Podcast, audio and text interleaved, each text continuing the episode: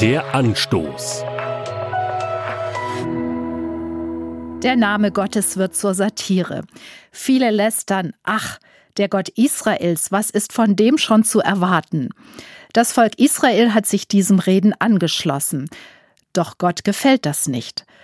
Vielleicht ist es einfacher, seinem eigenen Bild von Gott einen Namen zu geben und als Gott zu verehren, als sich dem lebendigen Gott unterzuordnen. Doch wenn Gott lebendig ist, kann er sich trotzdem einmischen, wenn ich mir einen Namen ausdenke und daraus einen Gott mache. Das erlebt das Volk Israel. Gott hat Jahrhunderte gewartet. Als sein Volk andere Götternamen Gott vorzieht, zieht er sie um in ein fremdes Land. Doch dort wird es auch nicht besser. Sogar die Einheimischen schütteln über Gott den Kopf. Gott kündigt deshalb einen Rettungsplan an. Er sammelt die Israeliten wieder ein aus aller Herren Länder. Aber ein neues Herz muss her.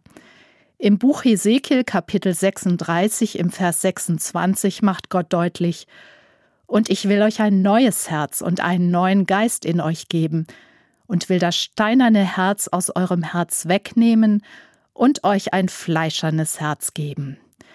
Ein Herz, das durchlässig ist für Gott, für seinen heiligen Namen.